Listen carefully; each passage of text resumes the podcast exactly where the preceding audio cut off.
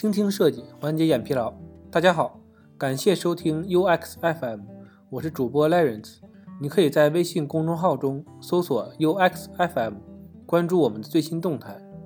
今天为大家分享一篇来自于 UX 人的文章：你给用户的到底是同情还是共情？作为用户体验的专业人士，为用户发声是我们的工作。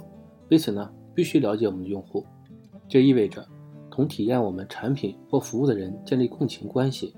在努力打造共情的道路上，许多团队呢却阴错阳差的使用了同情。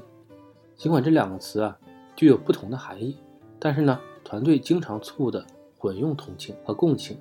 这种混乱呢导致理解上的偏差，从而呢无法解决用户真实的需求。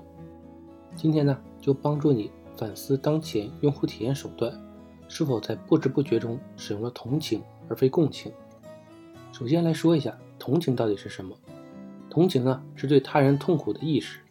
同情通常是以悲伤或者怜悯的形式对另一个人苦难或困难的反应。但同理心相反的是，你与另一个人之间呢仍然有距离感，而他们的困难呢并非是你个人可以感同身受的，或者呢预计未来也不太可能遇到的。虽然你能认识到一些用户遇到了问题，但是啊，你并没有设想过自己会遇到用户问题，而且呢，你现在也没有遇到过。在用户体验领域中，同情仅限于识别用户正在经历困难的场景、任务或者旅程。如果我们对用户表示同情，并不意味着我们能感受用户们痛苦和烦恼。比如呢，当我们为盲人设计一个无障碍网站的时候。我们呢可能会对他们遇到的潜在挑战表示同情。如果看不到信息图表，这将很难理解内容。这种字体小且细，年龄较大的人呢可能阅读困难。使用屏幕阅读器浏览网站会非常困难。诚然，同情啊比什么都没有要强一些。例如，对电子设备技术水平有限的用户表示同情，而不是鄙视他们的缺点。但是。设计的真正目的啊，不是要对用户友好，而是要赋予他们权利。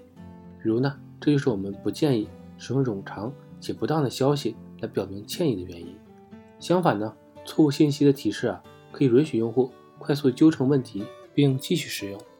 接下来呢，我们聊一下共情是什么。共情超越同情，本质上啊更为复杂。共情的定义是，共情啊是一种能够完全理解、反应。并分享他人情绪表达、需求和动机的能力。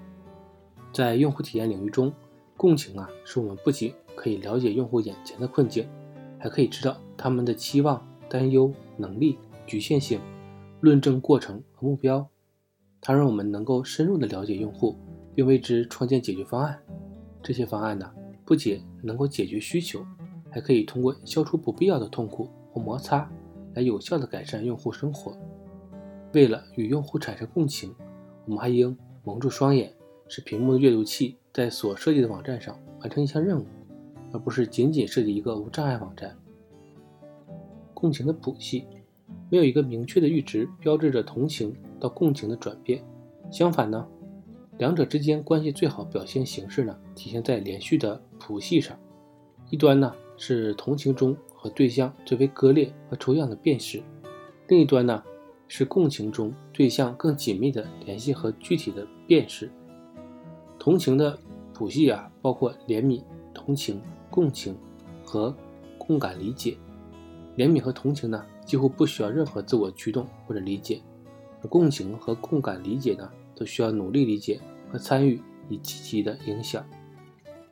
怜悯呢，只是当你为别人经历感到难过时产生的，可能呢，你对他们的不幸并不感冒。甚至呢可能会采取措施缓解这种情况，但是主要的目的啊是为了使自己不愉快的情绪消失。共情谱系另一端呢是共情理解，这种情绪啊是你作为独立行动者而非客观体来感同身受的理解用户。共感理解是共情后采取的行动，当对他人的想法或者感受的理解给了我们帮助改善他人处境的冲动、责任和愿望的时候。那么，如何在用户体验中践行共情呢？第一种方法，使用定性研究方法。在用户体验中践行共情啊，必须从用户研究开始。我们呢，必须抛开自我意识和假设，埋头研究中。定性方法呢，例如用户访谈、认知地图和日记研究，使我们能够深入的研究用户的行为、动机和关注点。记住，使用开放式问题。当需要用户向你解释事物时呢，他们经常会表现出令人瞠目结舌的心智模型、解决问题的策略、内心的期望和担忧。比如，什么会让你开心？而不是你开心吗？你的家人对你有何影响？而不是你与家人亲近吗？什么会使你变得更强壮？而不是告诉我你的弱点？在进行用户研究时，践行共情，要意识到你不知道用户正在经历什么，什么会触发记忆，或者对他们造成影响。第二种方法呢，是招募多样化的用户，使无障碍设计。易打性成为你研究计划的一部分。这种方法呀，可以检验你的假设是否成立，并与最终实际的用户呢一起来探索改进的潜在可能。利用知名的组织、州分会或者当地的培训中心，帮助你招募残障人士。第三种方法，让团队成员观看研究会议，了解真实用户。在进行研究时，邀请团队的所有成员和主要干系人观看会议。这将极大的增加共情的可能，相应更好的接受研究结果。百闻不如一见，而且呢，实时观察并与用户进行交互更加有说服力。在邀请同事参与用户测试之前呢，你可能需要花费一些时间，在团队或者组织内部宣传你的用户体验研究结果，确保每个人都知道需要的用户体验设计深度，以及呢这个测试能够到达什么样的目标，节省时间。最少的返工，以及呢满足实际用户需求的产品，确保将用户绘画记录在发布的人们可以访问并且自己观看的地方，以防呢无法实时观看。第四种方法，使用用户研究视频向干系人展示研究结果，利用视频片段补充你的发现和建议。这些视频片段呢会显示出用户实际执行该任务的状况。你的研究成果呢？不仅会增加说服力，而且呢还会引起观看者的共鸣，确保在视频中展示各种各样的用户，他们有着不同的背景、不同的人口统计特征和不同的能力。第五种方法，制作共情图。共情图可以体现出用户的情绪、希望和恐惧，并提炼出你对用户的了解。共情图啊，可以帮助你发现当前的知识空白。并确定解决该问题所需要的研究类型。更重要的是，共情图可以帮助其他人对用户产生共情，因为啊，它可以在整个项目中扮演真实需求的来源，并且呢，避免偏见或者毫无根据的假设影响。共情是一项复杂的技能，因为共情图啊可以让大家视觉基线相同，所以呢，共情图可以降低错位的风险。第六种方法。投资多元化的团队，你并不是用户，听起来呢像是陈词滥调，但是啊，这是人类心理的一部分，认为其他人呢与我们思考和行为的方式相同。如果你的团队中每个人都是三十岁以下且具有技术背景的男性，那么最终的设计啊将更符合具有这些特征的用户群体，而非所有人。招聘具有各种背景和人口统计特征的团队成员。虽然呢，这将难以确保对用户的共情，但是至少是团队整体朝着正确方向迈出的第一步。多样性必须广泛的包括每位员工获得和成长的经验、技能和态度，这些呢被称为后天多样性。从广义上讲，正如克洛伊西斯定义的那样，后天多样性是一个人对世界文化长期积累的体验。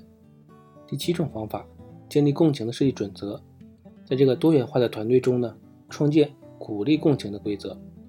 如果你和你的团队啊一起工作了一段时间，那么你可能对团队可能做出的错误假设类型呢有所了解，制定具体的准则，可以作为检查团队不良习惯的检验点。尤其呢是涉及到共情的时候，例如呢，如果你的团队倾向于不修改那些并不适用于特定用户的设计。可以考虑引用纠正这种行为的准则。指导原则呢，可以是每个设计啊都必须在与目标人口统计特征相对应的不同用户组进行测试。不是我们来验证该设计，而是了解对用户有效或不适的方法以及原因。结论：用户体验中的共情啊至关重要，它是连接用户思想的桥梁，也是我们作为用户体验专业人士的最大资产。共情呢，使我们能够有目的的进行设计，关注重点和真实性，代表用户发声并挑战我们的假设。今天的内容就到这里了，让我们期待下期的精彩内容。你可以在播客的文稿中找到我们的联系方式，欢迎给我们投稿或者提出建议。让我们一起把节目做得更好。